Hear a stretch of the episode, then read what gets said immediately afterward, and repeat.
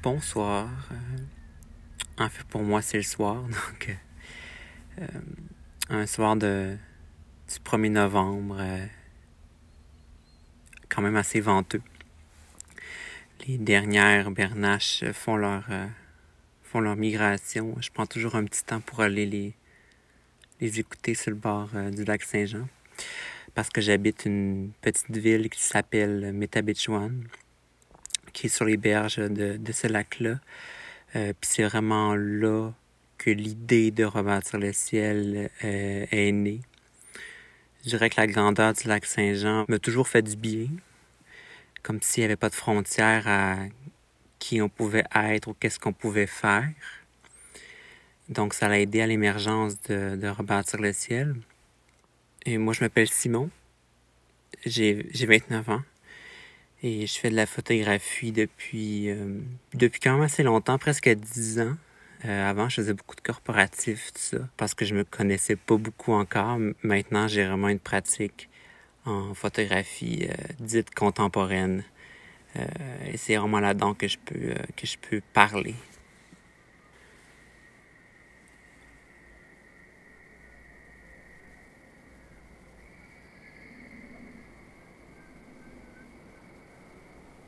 Quand j'ai lancé l'appel à, témoignage aux gens de, la communauté, d'une part, je m'attendais pas à une grosse, aussi grande réponse, euh, mais je suis allé euh, vers ces gens-là, et même ces gens-là sont venus vers moi, et j'ai entendu leur, histoire. J'ai enregistré leur histoire pour que Michel puisse réutiliser leur témoignage pour construire ses textes. Euh, mais ça m'a permis d'abord de, de, tisser un lien avec ces personnes-là. Euh, pour créer un lien euh, plutôt intime là, pour faire la, euh, de la photographie. Puis on a vraiment décidé de, d'utiliser la, la nuit, le soir, pour faire les prises de vue.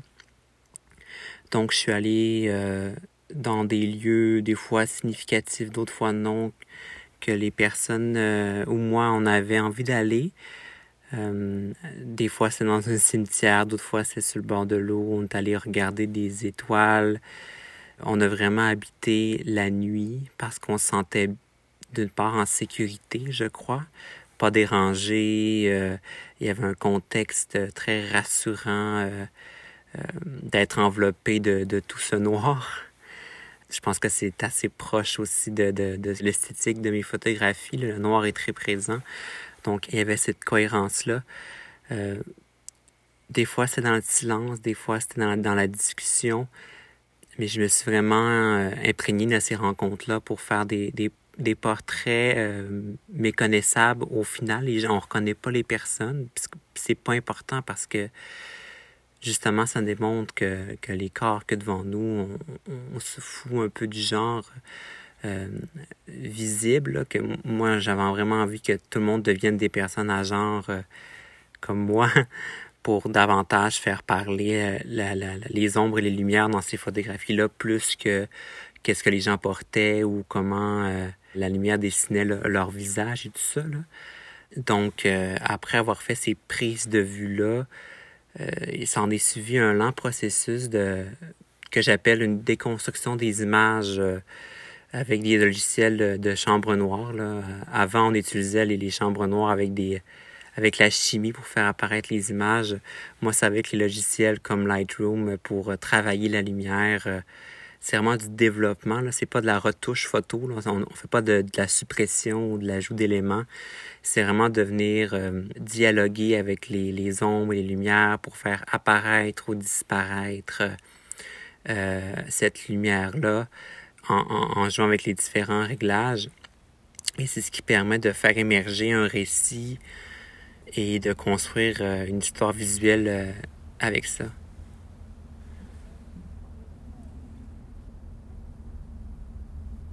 Dans ce processus de création-là, je prends pas la peine de réfléchir à qu'est-ce que je, comment je le fais ou qu'est-ce que je fais ou je j'aime pas plaquer un discours euh, sur ma démarche. Je dirais que c'est juste de le faire, tout simplement.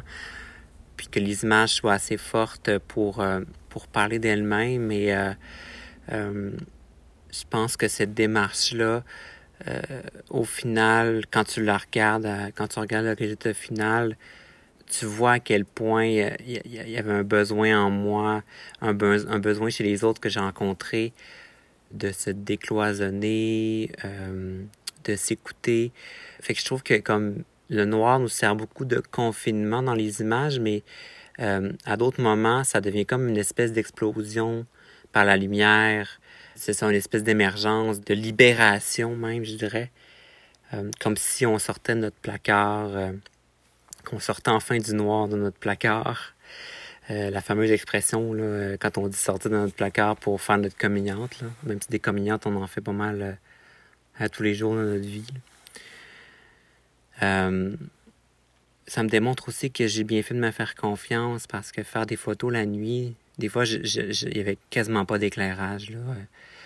Euh, genre les, l'éclairage des étoiles, tout simplement. Là. Puis, euh, je voyais pas grand-chose. que c'était très intuitif à la prise de vue. Puis pour moi, ça a vraiment été un, euh, des fois, je laissais les images reposer quelques mois avant d'y retourner parce que je trouvais qu'il n'y avait rien qui se passait. Ou, euh, fait qu'il y a vraiment eu cette espèce de dialogue-là dans la lenteur qui était nécessaire. C'est un projet au final qui me fait réellement euh, du bien, même si ça a été très turbulent.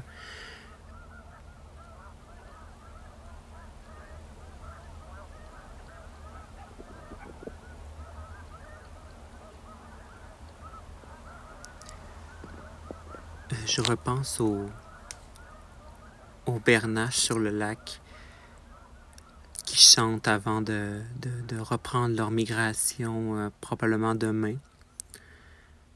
Euh, puis je me dis qu'il y a quelque chose d'extrêmement beau dans le fait de bouger, de ne jamais être fixe. Et je trouve que comme être humain, on est devenu très sédentaire, très fixe.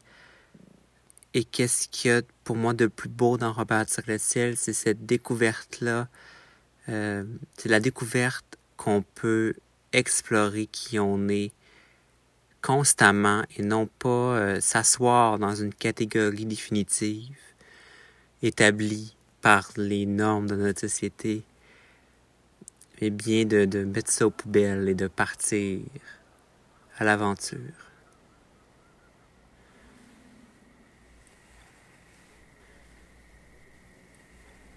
Vous venez d'entendre Rebâtir le ciel, médiation électronique, capsule 3, les photographies. Voix, Simon Aymon. Son, montage et réalisation, Jean-François Bourbeau. Visuel, Critérium. Une production d'Hyperfluide. Rebâtir le ciel est une œuvre co-créée par Simon Aymon et Michel Lemelin avec le soutien de l'organisme Diversité 02. Chaque capsule est produite grâce au soutien du Conseil des arts et des lettres du Québec, de Culture Saguenay-Lac-Saint-Jean, de la MRC Lac-Saint-Jean-Est et de la ville d'Alma.